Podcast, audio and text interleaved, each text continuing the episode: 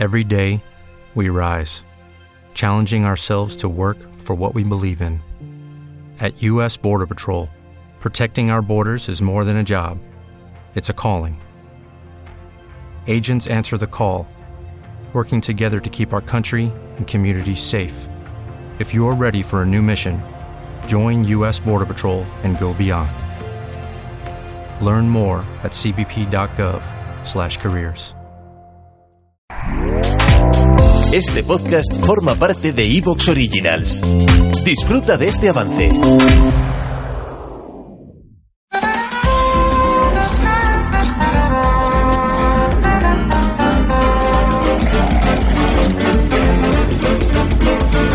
Bienvenidos y bienvenidas a Carnívoros Ilustres, un nuevo spin-off, esperemos que con más éxito del que tuvo Joey Triviani tras Friends, en el que conoceremos en profundidad a todos esos colaboradores y colegas que durante estos 10 años de Carne Club han ido pasando por nuestros micros, colaborando de manera puntual, apoyándonos de manera activa y o formando parte del núcleo duro del programa. Y en este primer programa eh, exactamente es lo que tenemos. Nuestro invitado de hoy nació en Albacete en el año 1980. Desde entonces es un apasionado por el cine, cómics, animación y muy importante, ya que fue lo que nos unió en origen a los juegos de rol. Hijo putativo del gran Walt Disney, al menos así nos gusta considerarlo. Hizo sus pinitos en la adolescencia en teatro, radio y, por qué no decirlo, en la industria del sexo. Y en los últimos tiempos se nos ha descubierto con un potencial pues enorme como dibujante, faceta que deseamos que siga cultivando para poder gozar de sus futuras creaciones. Integrante de Carne Videoclub, pocos programas después de que comenzáramos, y una de las pocas personas con las que me he peleado físicamente, saliendo el vencedor como la versión buena de Rocky 4 en la que gana Iván Drago.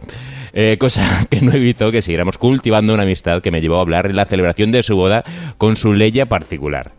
Hoy con nosotros, si no podía ser de otra manera, tenemos al gran Pablo López Ibáñez, segundo apellido que nunca nombramos, pero que te refuta como hijo de tu madre, ¿no? Sí, oye, tío, qué, presentación tan bonita, tío. Me has, emocionado, ¿eh? Joder, da, gusto, así que te, me ha subido hasta el ánimo. Bueno, ¿qué tal? ¿Qué tal? Pues nos, encontramos aquí en esta nueva aventura que mucha gente dirá, oye, ¿por qué trae a Pablo primero si antes hubo otra gente? Pues porque Pablo, eh, Pablo eh, fue la primera persona con la que yo tenga recuerdo, que tengo recuerdo de hablar de cine más allá del joder cómo mola Rambo, cómo mola Terminator o cómo mola la, porno del Plus, ¿no?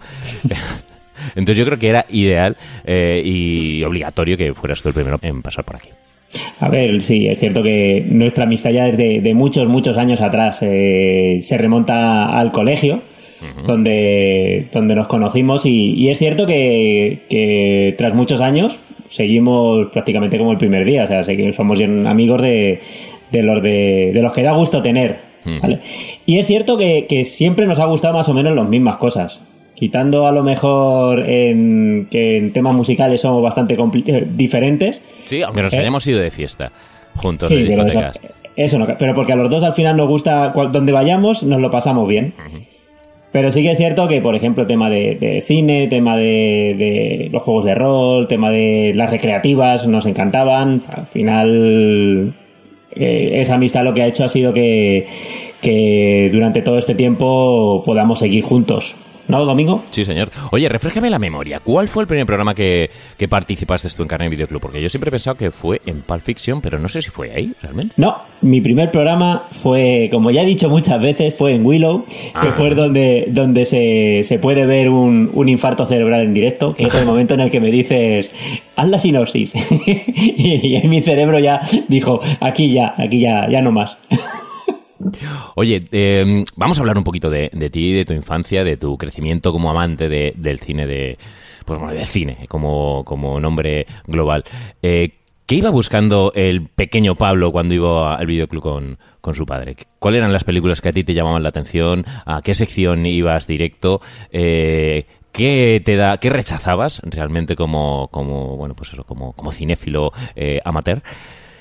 A ver, es cierto que, yo soy una persona que, siempre he tenido gustos bastante eclécticos, porque me ha gustado prácticamente todo, pero de pequeño eh, siempre las películas que más me llamaban la atención eran las de, las de aventuras, de fantasía, muchísimo la animación, siempre he sido un, gran fan de, las películas de, dibujos animados probablemente cuando era pequeño iba al videoclub, que al final siempre tenías que pagar el, como aquel que dice, pagar el peaje de, de, tener que elegir una película para tu padre, ¿vale? Porque como era el que ponía las pelas, siempre había que, buscar una de género bélico, de, de acción de esas chusqueras, de, de las que fuera, porque además mi padre lo bueno que tenía era eso, que tenía muy buenas tragaderas. Pero claro, si, tenía la opción de, poder alquilar dos películas, la segunda ya siempre era pensando en mí. Y ya te digo, me gustaba muchísimo el, género de, la, de fantasía sobre todo. De hecho, por eso yo creo que, la primera película a la que me invitasteis a participar fue Willow, porque es una de mis películas favoritas, siempre, siempre lo menciono y, ahí se ve ahí se ve reflejado todos los, todas mis, mis filias, aparte de los enanos y esas cosas. Muy importante. Oye, hablamos de, bueno, comentaba yo lo del tema de, la industria del sexo. Eh, no es que yo no tengo conocimiento de que hayas participado en ninguna grabación dentro del cine porno, pero sí que, como todo el mundo sabe, ¿no? Trabajaste durante mucho tiempo vendiendo eh, en una sex shop, en la sex shop de tu padre, ahí trabajando, mucho cine, cine porno. Pero, mm, por otro lado, Nunca te he visto que hayas sido, supongo que a lo mejor en la época más adolescente, sí, pero no has sido un gran degustador de porno.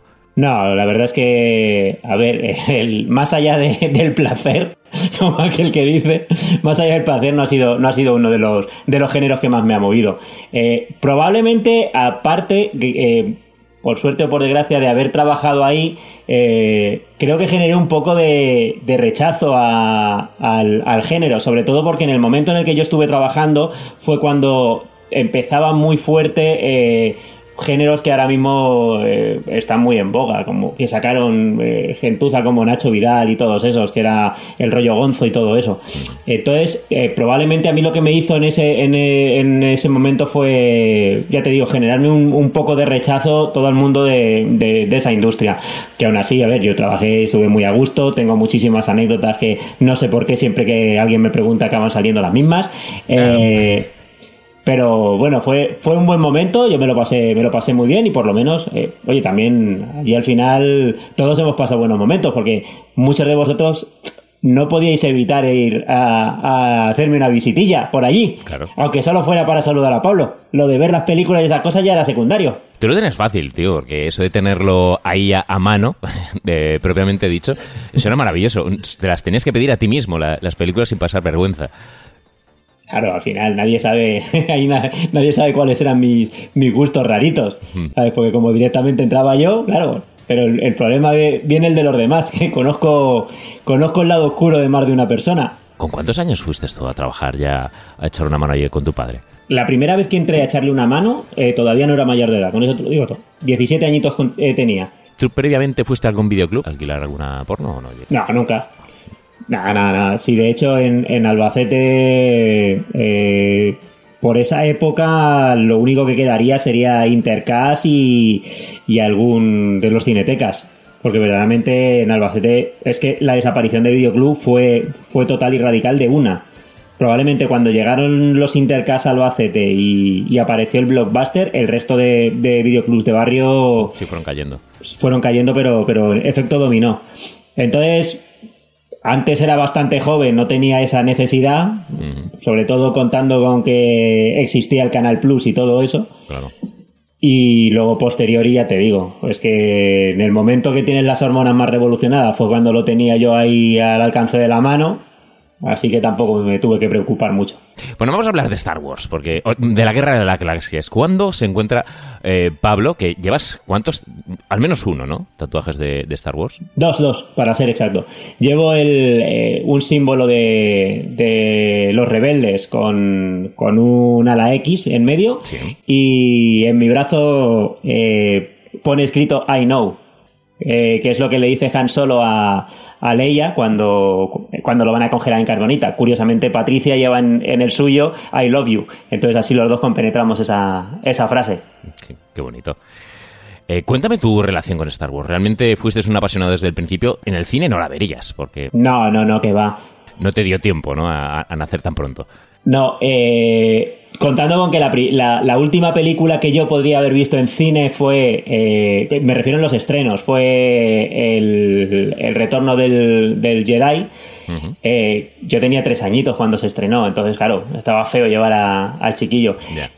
Cuando yo empecé a crecer, a ver, mis, mis dos mayores, mis dos primeros recuerdos que tengo de, de Star Wars en mi vida, curiosamente uno es eh, cuando Colgate sacó la línea de juguetes eh, de regalo con, lo- con la pasta de dientes, que mi madre me decía, mira Pablo, que regalan muñecos de la Guerra de las Galaxias. Y claro, yo no había visto las películas, entonces a mí me molaba muchísimo todo eso, porque yo veía un montón de figuras chulísimas, no sé qué, no sé cuántos, pero no sabía de qué coño eran, ¿vale? Entonces, lo bueno es que ahí me montaba yo mis propias películas con los muñequitos.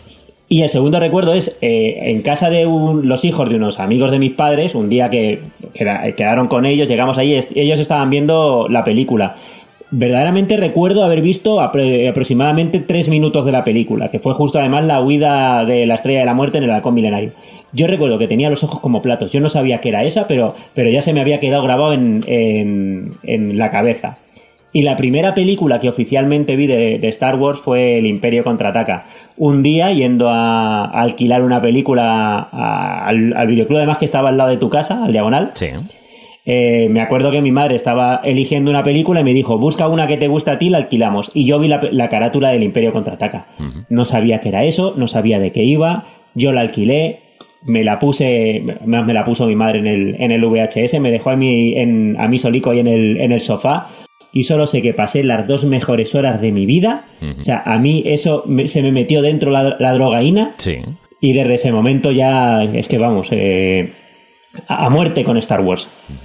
¿Y cuándo viste eh, la Guerra de Galaxias como tal? ¿Pasó mucho tiempo? No, muy poquito, muy poquito después eh, eh, fui un día con mi padre al, al videoclub Sí. y, y estábamos hablando y entonces él la vio y me dijo, ¿quieres que las alquilemos las tres? Y entonces cada fin de semana fuimos alquilando una de las tres películas eh, y las vimos. Y vamos, yo, para mí eso, para mí eso fue gloria bendita. Yo empezar a ver esa saga, esa, es- con esos personajes, esa música, esos efectos especiales, aún antes de que, de que el Tito George decidiera ponerle pestañas a los Ewoks y esas cosas, eh, para mí fue, para mí fue maravilloso. Oye, pues yo había pensado, digo, a ver si le hubiera ocurrido como a mí, que yo veí primero Caravana de Valor y.